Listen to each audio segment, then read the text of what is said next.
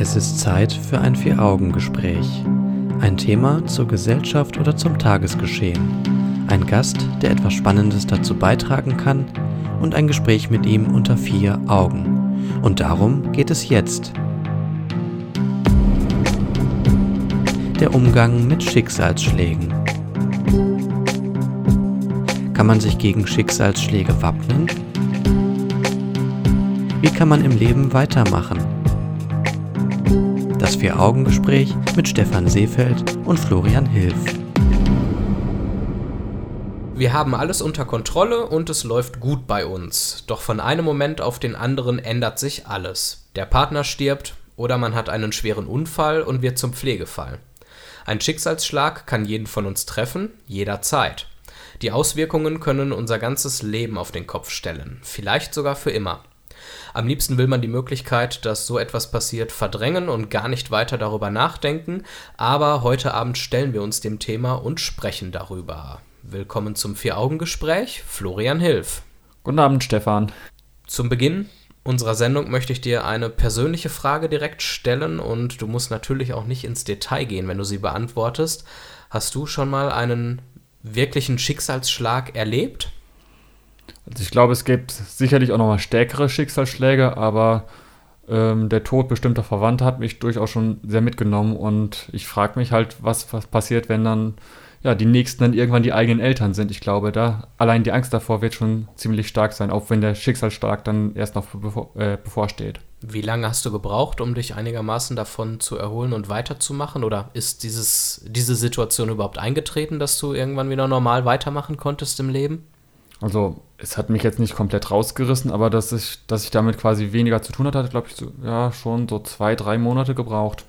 Okay, wir wollen verschiedene Aspekte heute im Laufe der Sendung zum Thema Schicksalsschläge mal beleuchten und drüber sprechen. Und losgehen soll es so ein bisschen erstmal mit Formen von Schicksalsschlägen und auch Möglichkeiten, wie kann man sich eigentlich gegen Schicksalsschläge absichern. Und ganz am Anfang soll es da um die materielle Absicherung gehen. Fangen wir mal mit den Formen an, was es alles für Schicksalsschläge gibt. Du hast gerade schon vom Tod von Verwandten gesprochen. Ähm, Unfall und schwere Krankheit sind da auch noch eine Variante. Entweder, dass man selber einen Unfall erleidet und schwer krank ist oder auch eben ein Angehöriger. Was gibt es noch für Varianten? Oder halt auch die, die jeweiligen Partner natürlich. Vor allen Dingen, wenn es lang, lang, langjährige Partner sind, Ehepartner vielleicht sogar, dann ist es, glaube ich, auch nochmal Ehepartner, Freunde. Klar. Mhm. Dann gibt es natürlich auch äh, die Situation, dass sich das soziale Umfeld in irgendeiner Form verändert. Zum Beispiel, wenn sich Freunde aus diversen Gründen von einem abwenden, weil sie Dinge erleben, weil sich der Charakter von Freunden ändert und man auf einmal doch mit einer größeren Einsamkeit dort steht, als man vielleicht am Anfang dachte. Das ist vielleicht auch eine Art von Schicksalsschlag. Ja, oder wenn man einfach, also wenn einfach die Freunde wegziehen oder man selber wegzieht und dann Kontakte einfach einschlafen, auch wenn man das vielleicht gar nicht so ja, geplant hat vorher. Ja. Ein beruflicher Absturz kann jederzeit passieren, bis hin zum Verlust des Arbeitsplatzes. Das kann sein, weil sich in Unternehmen die Situation verändert, dass Umstrukturierungen stattfinden oder aber auch, weil man ja in gewisser Art und Weise eine Pechsträhne hat und dass man es einfach nicht so hinbekommt wie bisher. Sicherlich auch nicht so einfach. Und dann solche Dinge wie Naturkatastrophen, Verlust aller Besitztümer durch ein Unglück, Brand, Hochwasser, Zerstörung, aus welchen Gründen auch immer. Das sind ja alles so Punkte, die einen ganz schön aus der Bahn werfen können. Und ich kann mir vorstellen, dass es halt auch noch damit zu tun hat, ob es wirklich nur einen selbst betrifft oder ob man, ob's, oder ob es halt wirklich dann bekannte Freunde oder halt die eigene Familie betrifft und je nachdem, wo man da dann steht, ob man quasi vielleicht auch in der Versorgersituation ist, ist es dann, glaube glaub ich, auch nochmal ein bisschen krasser, weil dann halt noch, noch eine weitere Verantwortung mit dazukommt. Definitiv. Wenn wir uns dann anschauen, wie kann man eigentlich die Möglichkeit eines Schicksalsschlags verhindern? Ich weiß nicht, wie du es siehst, aber ich glaube, so ganz äh, vermeiden wird man ihn nie können oder sich komplett dagegen absichern. Denn vermeiden, glaube ich, wird schwierig, weil diese Schutzengel, die es teilweise in den Werbungen gibt, die gibt es leider wirklich nicht wirklich. Das ist echt schade. Was natürlich trotzdem möglich ist, ist dann ja entsprechende Versicherungen oder andere Finanzprodukte abzuschließen, die es dann da so gibt. Also ich denke da zum Beispiel an Risikolebensversicherung, wo man dann halt den jeweiligen Partner quasi absichern kann oder sich auch gegenseitig. In, in dem Fall dann halt, ja, einerseits, wenn halt der versicherte Mensch dann stirbt, damit die anderen dann abgesichert sind, oder sowas wie Kapitallebensversicherung, die nach einer bestimmten Zeit dann auszahlungsfähig sind einerseits oder halt dann, wie gesagt, auch wieder bei dem Tod desjenigen, der versichert ist. Dann gibt es natürlich noch die schöne Pflicht zur Sozialversicherung. Das ist ja das Gute, dass der deutsche Staat sagt, wir versichern gegen die, ja, sage in Anführungszeichen, wichtigsten Risiken schon mal von vornherein. Und da gehen die Gelder direkt vom Lohn ab. Das wäre die Arbeitslosenversicherung, es wäre die Krankenversicherung zu nennen, Unfallversicherung, Pflege, die Rentenversicherung, dass man auch im Alter zumindest ein bisschen was noch rausbekommt. Da ist ja jetzt ganz frisch auch die Grundrente beschlossen worden. Und ähm, das sind natürlich Punkte, die einem da sicherlich sehr helfen und die man vielleicht auch in unserer Gesellschaft mehr schätzen müsste. Denn wenn man sich mal umschaut, wie es in anderen Ländern auf der Welt aussieht, da wird man nicht von vornherein gegen diese wichtigen Punkte versichert und abgesichert. Und da ist dann quasi das, ja, das was wir als Rentenalter ke ke kennen, dann wirklich auch eher ja, letzten Endes ein harter Lebensumstand, wenn es halt niemand äh, da ist aus dem Umfeld oder aus der Familie, der einen dann versorgt, dann äh, ja, sehr ungünstig. Was Schicksalsschläge angeht, wie Tod oder schwere Krankheit oder Unfälle, die einen zum Pflegefall machen, man kann sicherlich diese Schicksalsschläge, die Möglichkeit dieser Schicksalsschläge verringern durch eine gesunde Lebensführung, weil man dadurch einfach das Risiko für gesundheitliche Probleme minimiert. Aber man kann auch ein bisschen was an seinem Risikoverhalten ändern. Das bedeutet so etwas wie Drogen nicht unbedingt nehmen, wobei das auch sicherlich zur gesunden Lebensführung zählt. Oder auch Extremsportarten, bei denen das Risiko zur Verletzung sicherlich auch nochmal höher ist. Und eine weitere Möglichkeit wäre natürlich, aber das ist natürlich ähm, vielen Leuten auch nicht möglich, sich auch äh, die Berufe entsprechend zu wählen, dass man ja darauf achtet, nicht nach zehn Jahren Berufstätigkeit äh, mit kaputten Gelenken dazustehen oder äh, in, insgesamt halt in einem gefährlichen äh, Arbeitsumfeld sich aufzuhalten. Das stimmt. Vor den emotionalen Auswirkungen kann man sich, glaube ich, nicht unbedingt schützen. Es gibt sicherlich Menschen, die dann sagen, ähm, hey, was irgendwie Trennung und Verlassenwerden angeht, da gehe ich gar nicht erst tiefe Bindungen zu anderen Menschen ein, dann kann ich auch nicht enttäuscht werden. Ist sicherlich eine Art von Strategie, aber ob das so glücklich macht, das ist wirklich die andere Frage.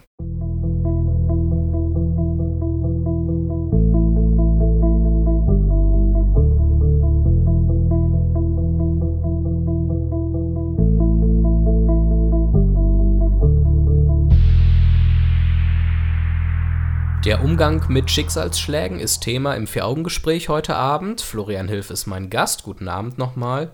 Guten Abend. Und wir schauen uns jetzt in den nächsten Minuten den eigenen Umgang mit Schicksalsschlägen an. Davon ausgehend, dass wir selber einen Schicksalsschlag erlitten haben. Ich glaube, es gibt so zwei Kategorien von Menschen. Wenn dir mehr einfallen, sag sie mir gerne. Einmal gibt es so die Kämpfer, und einmal gibt es so die Zurückzieher, nenne ich sie jetzt einfach mal. Also Leute, die sich zurückziehen und eher nicht unbedingt nach außen hin diese Schicksalsschläge verarbeiten.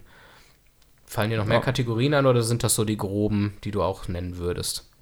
Ähm, ja, ich würde bei den Menschen, die nach außen gehen, auch unterscheiden zwischen den Menschen, die dann nach außen wirklich da, darüber zwar sprechen, aber dabei gleichzeitig Stärke äh, demonstrieren und Menschen, die nach außen gehen und dabei ihre Schwächen zeigen. Das würde ich sagen, das ist nochmal ein kleiner Unterschied, weil bei Menschen, die nach innen gehen, kannst du ja, nicht, kannst du ja nicht genau abschätzen, ob sie eigentlich dann mit, ihren, mit ihrer Schwäche dann umgehen oder ob sie nur, nur noch innen gehen, weil sie sich wirklich von vornherein so äh, stark fühlen, dass sie ein, einfach denken, nach außen gehen muss ich damit nicht. Mhm. Oder möchte ich auch nicht. Stimmt, gute Unterscheidung. Bei den Kämpfern würde ich sagen, sind es vielleicht auch Leute, die sich ihre Probleme zumindest erstmal schnell eingestehen und die das Problem auch vielleicht aktiv angehen und sich damit auseinandersetzen. Würdest du das unterschreiben? Ja, ich denke, das ist eine, ja, das klingt ganz gut. Vielleicht verkraften diese Leute ja. auch psychisch einfach mehr, was ich persönlich bewundernswert finde, wenn Leute auch in Extremsituationen es schaffen, damit gut umzugehen und nicht daran zu zerbrechen. Ja, ich würde fast noch mal ein bisschen zurücknehmen und sagen, dass einfach Menschen sind, die sich das dann so auch vielleicht teilweise aktiv, äh, aktiv so vorgenommen haben. Ja. Weil, jetzt mal von von vornherein. Ich denke mal, da gibt es halt ja noch eine gewisse Abstufung. Das heißt, so bei, gut, aber bei zwei, drei Gruppen können wir dann durchaus, glaube ich, bleiben. Okay. Ich glaube, bei den Kämpfern ist so meine Erfahrung in meinem Umkreis, dass die häufig Freunde und oder Familie haben, die auch gelernt haben, mit Konflikten gut umzugehen. Und wenn wir jetzt mal in der Dimension der Familie bleiben, so eine Kämpfernatur, die irgendwie gut mit einem Schicksalsschlag fertig wird, die scheint das halt von der Familie aus irgendwo mitbekommen zu haben. Glaubst du, dass da die Familie ein wichtiger Faktor ist, um jemanden stark auf solche Situationen, auf die harten Situationen im Leben vorzubereiten?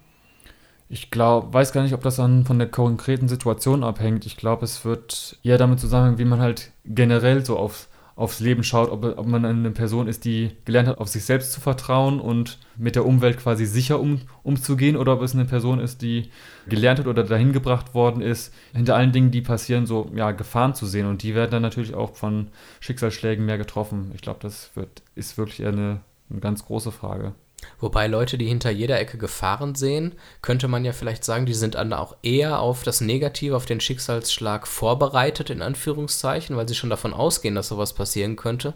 Und dann trifft es die vielleicht auch nicht so hart. Während jemand, der das so völlig ausblendet, dann umso geschockter ist, wenn es dann auf einmal passiert. Ja, ich glaube, unterschiedliche Schocksmo Schockmomente mag es durchaus geben, aber trotzdem die Auswirkung kann ja hm, trotzdem nochmal ein bisschen ja, nochmal noch mal, noch mal variieren, weil wenn, auch wenn du damit rechnest, dass äh, nahestehender Verwandter XY jetzt bald sterben wird, die konkrete Situation, wenn du sie vorher noch nicht erlebt hast, denke ich mal, kann nochmal, ja, dann sich nochmal anders darstellen, als man es auch vorher selber erwartet hat. Mhm. Schauen wir nochmal auf die Zurückzieher. Woran liegt es, dass manche Leute sich eher zurückziehen, nicht groß drüber reden und das mit sich selber versuchen auszumachen? Haben die vielleicht Scham und Angst, sich der Familie oder Freunden zu öffnen? Oder ist einfach die Bindung und das Verhältnis zu Freunden und Familie nicht so gut? Oder? Ja, einerseits würde ich sagen, liegt es wirklich daran, dass sich Menschen halt auch, wieder da gelernt haben, Schwäche nicht zu zeigen oder sichtbar einzugestehen. Und insofern dann auch bewusst oder unterbewusst dann zu sagen, so, ich habe auch den Willen gar nicht dazu. Aber vielleicht siehst du das auch ganz anders auch sagen wir es mal so, ich glaube schon, dass es diese Personengruppe gibt. Dann wird es aber auch sicherlich Menschen geben, die irgendwo auch ein Schutzschild äh, errichten innerlich durch ihren Rückzug in sich selber, um dadurch zu vermeiden, dass sie noch weiter angegriffen werden und verletzt werden. Das könnte ich mir auch noch vorstellen. Und dann gibt es auch noch Leute, die werden auch von Emotionen wie zum Beispiel der Trauer so überrannt und fühlen diese negativen Emotionen so stark, dass sie dann dadurch völlig handlungsunfähig werden. Ja klar, das kann passieren. Es, gibt, es kann natürlich auch Menschen geben, die dann die Strategie wählen, sich wirklich diesem Schmerz in einer Art und Weise hinzugeben, dass dann vielleicht das Umfeld schon wieder äh, der Überzeugung ist, dass es fast schon zu stark ist. Aber wenn die starke Form der Trauervermeidung dann dazu, äh, Trauervermeidung, Trauerverarbeitung dazu führt, dass man dann hinterher quasi gereinigt rausgeht, dann ist das sicherlich auch eine interessante Strategie. Also insgesamt würde ich sagen, es gibt halt wirklich ja, mehrere durchaus auch richtige Wege, aber auch mehrere Wege, die ja, bedenklich sein können und dann vor allem, weil sie dann ja nicht unbedingt dazu führen, dass die Menschen diese Erfahrung wirklich dann auch verarbeitet haben, sondern wirklich nur verdrängen und dann vielleicht auch in die nächsten Jahre und Jahrzehnte mitnehmen. Finde ich spannend, dass du gesagt hast, es gibt mehrere richtige Wege, aber trotzdem können diese Wege individuell für jemanden auch falsch sein. Was hältst du denn grundsätzlich für sinnvoller? Eher offener, wie ein Kämpfer mit den Problemen umzugehen oder durchaus den Weg, sich zurückzuziehen und diese Sachen mit sich selber irgendwie zu verarbeiten, um dann irgendwann wieder gestärkt nach draußen gehen zu können. Wichtig fände ich, die Fähigkeit zu haben, wie ein Kämpfer damit umzugehen. Das heißt also generell wirklich ein bisschen, ja, wirklich gestärkt gegenüber solchen Erfahrungen zu sein. Ansonsten würde ich eher empfehlen, wirklich darauf zu schauen, was einem gefühlsmäßig weiterhilft und da, was das da besser oder schlechter ist, möchte ich jetzt so gar nicht beurteilen. Kommt wahrscheinlich dann auch auf den Einzelfall an, wie man selber als Person so gestrickt ist. Gut, wir schauen in den nächsten Minuten mal uns an, wie man im großen Kontext mit Schicksalsschlägen umgehen kann, wenn es dann noch irgendwie um den Arbeitsplatz geht vielleicht und wie man sich auch noch für Schicksalsschläge wappnen kann.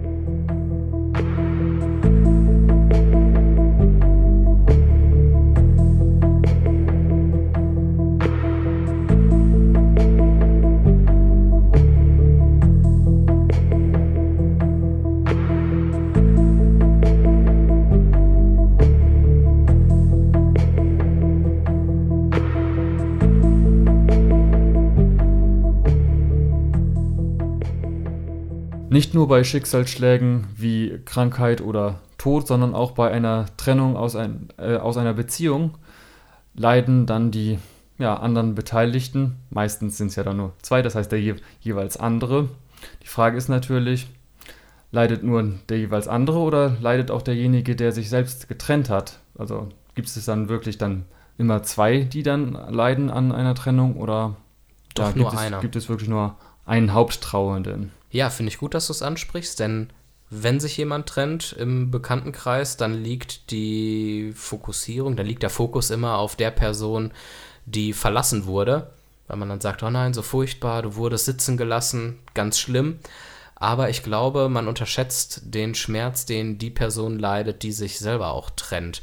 Das mag sicherlich nicht in allen Fällen so sein, dass diese Person, die sich trennt, leidet, aber ich glaube schon, dass es diese Situation gibt, weil derjenige, der sich getrennt hat, hat sich das ja oftmals lange überlegt und war selber sehr lange unglücklich und weiß vielleicht auch, was er aufgibt und verliert. Und da habe ich so ein bisschen das Gefühl, dass da das Mitgefühl und die Unterstützung für denjenigen fehlt, weil halt eben alle nur auf den Verlassenen schauen und sich auf den fokussieren. Ich denke auch, dass man in dem Zusammenhang darauf schauen muss, dass dann auch die Person, die dann irgendwann geht, ja vielleicht dann nicht die, die Stärke gefunden hat, diese Probleme dann noch, noch ein wie vieltes Mal auch immer anzusprechen, sondern dann halt wirklich auch Stärke dadurch beweist, dass, dass sie dann entscheidet, ich, ich verlasse diese Situation einfach auf Dauer. Ja, wenn man einfach die Konsequenz zieht aus der Tatsache, dass man es einfach nicht mehr geregelt bekommt und der Meinung ist, es funktioniert einfach nicht mehr weiter. Natürlich wäre es dann wichtig, dass diese Person dann die Beziehung verlässt, um dann alleine weiterzuleben und nicht andere lebensbeendende Wege wählt. Das wäre natürlich auch noch eine Möglichkeit, mit einer selbstverursachten Trennung umzugehen oder also nicht selbst verursacht, aber aus einer Trennung rauszugehen. Das wäre zumindest der extremste Fall, der vorstellbar ist, ja. Nee, ich, ich komme jetzt einfach drauf, denn auch solche Fälle habe ich schon mal mitbekommen und auch da ist interessanterweise dann der Fokus natürlich erstmal auf der Person, die weiterlebt, während die trauernde Familie desjenigen, der sich das Leben genommen hat, gar nicht mehr äh, in der Aufmerksamkeit ist oder nur da, dadurch in der Aufmerksamkeit ist, dass sie dann noch eine Schuldzuweisung draus drehen. Auch das ist, kann ja durchaus vorkommen. Es ist Zeit für ein Vier-Augen-Gespräch. Das Vier-Augen-Gespräch mit Stefan Seefeld und Florian Hilf. Guten Abend zusammen. Ihr hört das Vier-Augen-Gespräch im Bürgerfunk auf Radio 91.2 und als Podcast auf vieraugengespräch.de und vielleicht auch auf Enervision, iTunes oder Spotify. Das Thema der Sendung lautet der Umgang mit Schicksalsschlägen. Harte Kost also heute Abend. Mein Gast ist Florian Hilf. Guten Abend. Guten Abend. Und wir wollen uns jetzt einmal anschauen, wie man mit Schicksalsschlägen umgehen kann. Nicht einfach nur persönlich für sich in einem kleinen Umkreis, den man überschauen kann, sondern in einem etwas größeren Kontext. Wenn dann vielleicht Psychologen ins Spiel kommen, weil man sich professionelle Hilfe suchen muss oder möchte. Und vor allen Dingen, wie sieht es aus mit dem Arbeitsumfeld? Wie reagieren die da drauf? Erstmal eine ganz grundsätzliche Frage, wenn wir uns mal vielleicht Schicksalsschläge angucken, die einen psychisch so ein bisschen aus der Bahn hauen. Glaubst du, dass das Bewusstsein für psychische Probleme gewachsen ist in den letzten Jahren und Jahrzehnten?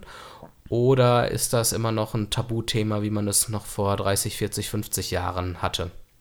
Also mit Blick auf solche Fälle wie Robert Enke würde ich sagen, das gibt es durchaus ein Bewusstsein, vor allen Dingen so, ja, in so Fragen wie Menschen, die dann Selbstmord begehen, begehen infolge einer Depression. Insgesamt äh, gesehen würde ich aber sagen, dass das ein bisschen breiteren Raum bekommen hat, aber noch lange nicht den, den Raum und die Selbstverständlichkeit, die Offenheit, die es dazu bräuchte. Okay, also da gibt es immer noch viel zu tun und solange es noch viel zu tun gibt, macht es das für die Betroffenen auch nicht einfacher, irgendwie damit klarzukommen. Auch für einen selber ist das vielleicht ein Tabuthema, wenn man merkt, man kommt aufgrund psychischer Probleme einfach nicht weiter im Leben, man braucht Hilfe und Unterstützung professioneller Art. Dann wäre der Schritt ja, äh, sich Hilfe zu holen durch einen Psychologen. Das ist allerdings nicht unbedingt so einfach.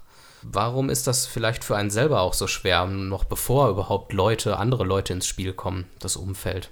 wie du schon gesagt hast, einmal muss man sich selber eingestehen und dann muss man natürlich auch die bürokratischen Hürden bewältigen, die damit einhergehen und sei es halt nur entsprechende Anträge zu stellen, wenn das nötig ist. Zum Beispiel, wenn man privat versichert ist oder überhaupt über verschiedene Wege, wenn man nicht 734 psychologische Praxen abtelefonieren will, dann auch nochmal zum Beispiel auf die eigene Krankenkasse zuzugehen, ob die bestimmte Empfehlung hat oder mhm. bestimmte ja, Vertragspsychologen. Gerade was die Psychologen angeht, ist das Ganze ja gar nicht so einfach. Es gibt vielleicht zu wenige Psychologen. Die Wartelisten für eine Therapie sind relativ lang. Man muss da teilweise bis zu einem halben Jahr oder länger auf einen Therapieplatz warten. Was auch daran liegt, dass äh, einfach von den Krankenkassen zu wenige äh, Therapieplätze bzw. psychologische Praxen bezahlt werden, leider. Ja, aber ich glaube, es könnte auch noch ein anderer Grund dafür vorhanden sein, warum es so schwierig ist, sich psychologische Hilfe zu holen.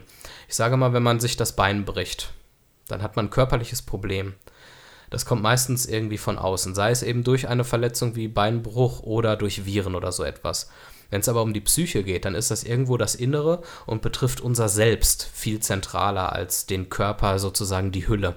Und ich glaube, man nimmt die Psyche viel mehr als sich selbst wahr, als das wahre Ich, als vielleicht den Körper. Da ist vielleicht noch eine minimale Distanz noch dazwischen. Und wenn man das Problem nicht bei seinem Körper sieht, ne, da rede ich von meinem Körper ja schon in der dritten Person, sondern das Problem bei sich sieht, dann ist man so zentral zentral das Problem, dass einem das vielleicht irgendwo zu schaffen macht, diese Schwäche, diese Fehlbarkeit ähm, anzuerkennen, die man hat. Und man kann sich natürlich auch nochmal einreden, dass das, dass das nicht so nötig ist, weil gerade wie du es ja auch gesagt hast, wenn man es halt selber nicht sehen kann, dann sehen es ja auch durchaus erstmal andere nicht. Jedenfalls meint man das meistens. Das heißt, ein gebrochenes Bein ist offensichtlich oder ein dann geschientes Bein, aber eine ja, geschundene Seele ist nicht von außen direkt erkennbar. Jedenfalls für die meisten, denke ich mal nicht. Und das macht das Problem, das Leiden, das man da hat, auch weniger nachvollziehbarer. Und man muss sich da immer noch äh, ja, Vorurteilen aussetzen, die es immer noch gibt.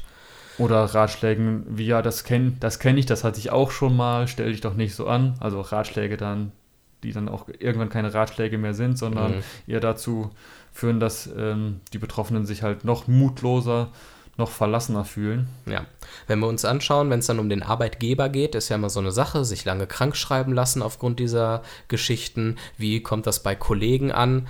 Äh, haben die Verständnis dafür oder sagen die, ach, du bist ja nur zu faul zum Arbeiten, du chillst schön zu Hause, anstatt äh, hier vernünftig deine Arbeit zu machen? Das sind ja die typischen Vorurteile. Ich glaube, wenn man sich Behörden anguckt und vielleicht auch gewisse kleinere Arbeitgeber, zu denen das Verhältnis auch persönlicher ist, dass man da auf mehr Toleranz stößt tatsächlich da muss man nicht zwangsläufig sofort auch eine Kündigung erwarten. Bei mittleren und großen Unternehmen, die noch stärker kapitalistisch handeln und denken, da wird wahrscheinlich eher gekündigt, würde ich mal vermuten. Ich weiß jetzt nicht, ob das an der kapitalistische Punkt ist. Ich glaube einfach, dass halt in kleineren Betrieben auch diese menschliche Nähe ein bisschen, bisschen, ja, bisschen höher ist. Das heißt, da kommst du dann auch zwangsläufig eher darüber, da, da, dazu über die Probleme zu sprechen. Ich glaube schon, dass dieses ja. ähm, persönlichere ein Punkt ist, aber ich glaube, das kapitalistische schon auch. Wenn du ein Arbeitgeber bist und du musst jemanden bezahlen und Lohn für jemanden zahlen, der mehrere Wochen ausfällt. Ja, es gibt die ähm, das Krankengeld, das nach sechs Wochen eintritt, aber vorher musst du denjenigen erstmal sechs Wochen, ohne dass er etwas für dich tut, weiter bezahlen. Und da sagen sich viele Arbeitgeber, nö, das mache ja. ich nicht. Da suche ich mir lieber jemand Neues, der fitter und leistungsfähiger ist. Und das trifft sicherlich dann auch nochmal auf Arbeitgeber sogar im öffentlichen Dienst zu. Wobei da dann das Gemeine schon fast ist, selbst wenn es dann Menschen Hilfe holen und das dann in irgendeiner Form aktenkundig wird, sind sie dann je nachdem, wo sie sich bewegen, dann auch nochmal für, ja, für nächste Karriereschritte ausgeschlossen. Ganz konkret, wenn es darum geht, von einem Angestelltenverhältnis in ein Beamtenverhältnis zu wechseln, ist, das damit, ist es damit vorbei, wenn klar ist, diese Person hat äh, psychische Probleme oder, oder hatte sie mal. Aber ich glaube, anders sieht ja. es vielleicht aus, wenn man bereits im Beamtenverhältnis ist. Ich glaube, dann kann einem nicht mehr nee. allzu viel passieren. Einmal fest im Beamtenverhältnis und Kündbarkeit, das ist das Positive dabei kann natürlich aber auch wieder dich dann auch in einer anderen Form gefangen halten.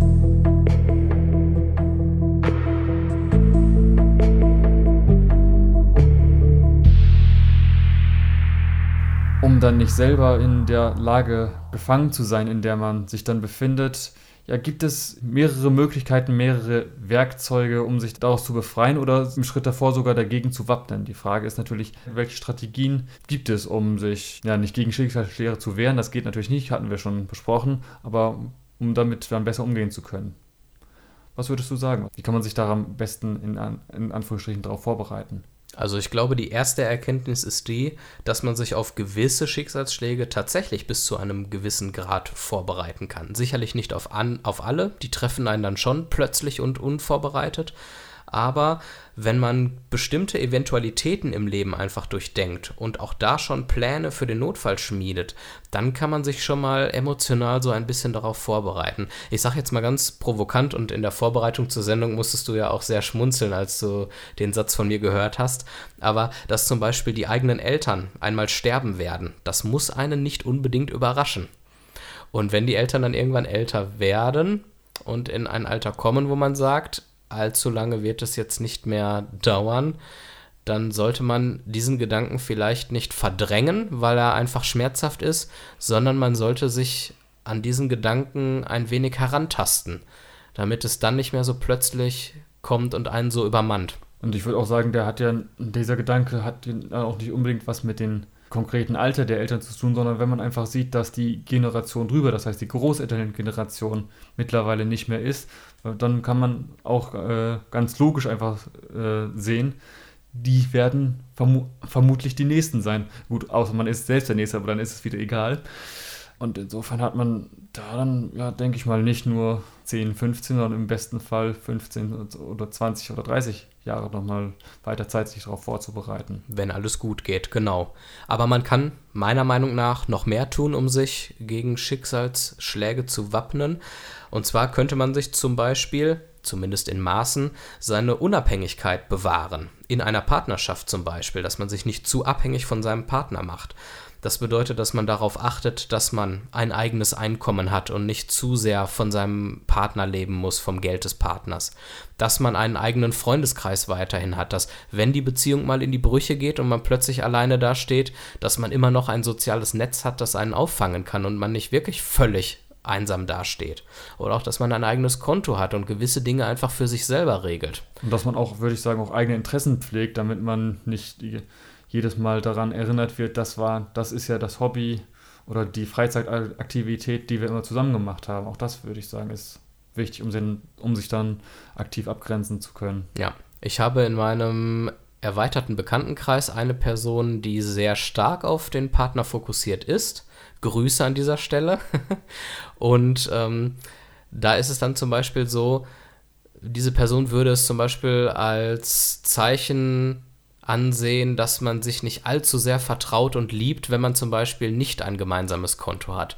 Ich hingegen würde sagen, es ist kein Liebesbeweis nötig und schmälert die eigene Liebe nicht, wenn man sich ein bisschen unabhängig hält und zum Beispiel getrennte Konten hat, um mal so ein Beispiel zu nehmen. Es ist ja auch eine Frage der Eigenständigkeit, was das gegenseitige Gewissen angeht, weil nur weil man, ich sag mal, nur in Anführungsstrichen, weil man in einer Beziehung ist, muss man ja auch nicht alle Geheimnisse aufgeben oder alle seine Handlungen begründen müssen, was natürlich bei einem gemeinsamen Konto nochmal stärker äh, zur Geltung kommen kann. Also bei Fragen so, was ist jetzt, was, was, was ist dieser Einkauf oder muss, muss jener Einkauf wirklich sein? Und insofern würde ich sagen, dass ein gemeinsames Konto an der einen oder anderen Stelle natürlich äh, hilfreich sein kann, aber auch natürlich seine Tücken bergt. Ja, war ja auf jeden Fall auch nur ein Beispiel, eine Möglichkeit, seine Unabhängigkeit zu wahren. Da gibt es ja ganz verschiedene Varianten. Was man noch machen kann, um sich gegen Schicksalsschläge zu wappnen, ist, dass man in gewissen Bereichen vielleicht vorsorgen kann für einen eventuellen Schicksalsschlag.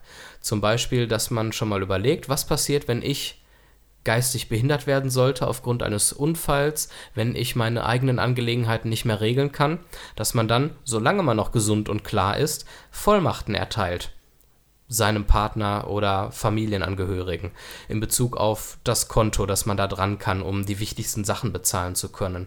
Oder dass man eine Vollmacht erteilt, damit der Partner, mit dem man vielleicht gar nicht verheiratet ist, aber lange zusammenlebt, Auskunft im Krankenhaus erhalten kann dass man sein Testament macht rechtzeitig. Oder auch, geht wieder an den besagten Bekannten hinaus, dass man einen Ehevertrag schließt und vielleicht nicht unbedingt so blauäugig ist und denkt, man würde sich im Streit bei einer Trennung immer noch super bei allem einigen können, sondern dass man sagt, hey, wir lieben uns bedingungslos, aber wir können ja trotzdem vernünftig sein und Dinge klären für den Fall, dass es mal irgendwann nicht mehr so sein sollte. Das wäre vernünftig.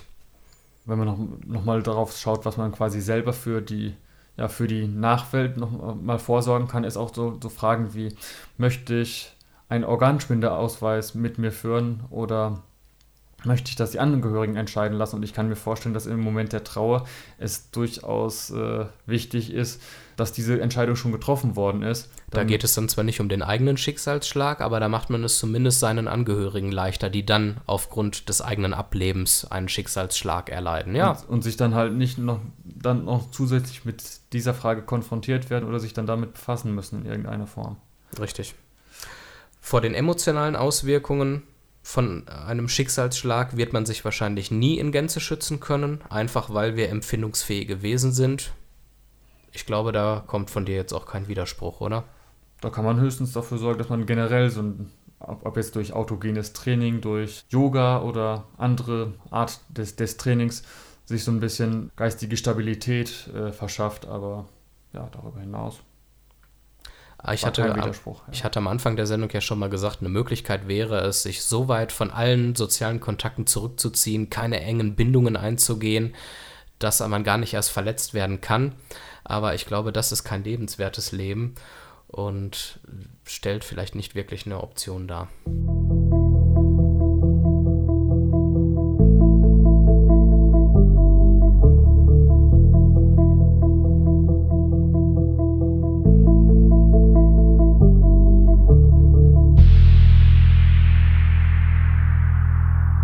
Laufe der Sendung haben wir über den Umgang mit Schicksalsschlägen gesprochen und haben auch darüber gesprochen, dass es an einem gewissen Punkt sinnvoll sein kann, sich Hilfe und auch professionelle Hilfe zu suchen oder sich zumindest mit anderen Menschen, die einen ähnlichen Schicksalsschlag erlitten haben, einfach mal auszutauschen. Denn wie heißt das schöne alte Sprichwort so schön, geteiltes Leid ist halbes Leid. In Dortmund hat man die Möglichkeit, es gibt das Krisenzentrum Dortmund, das ist eine Fachberatungsstelle und die richtet sich an alle volljährigen Dortmunder und zwar in Bezug auf alle möglichen Schicksalsschläge, die man so haben kann. Und da kann man dann mit Fachpersonal darüber sprechen, wenn man sich in akuten familiären oder anderen Beziehungskonflikten befindet, wenn man einen persönlichen Verlust erlitten hat oder auch wenn man, und das ist auch ein Teil der Entstehungsgeschichte dieses Ortes, wenn man Gewalt erfahren hat oder wenn einem Gewalt angedroht wird.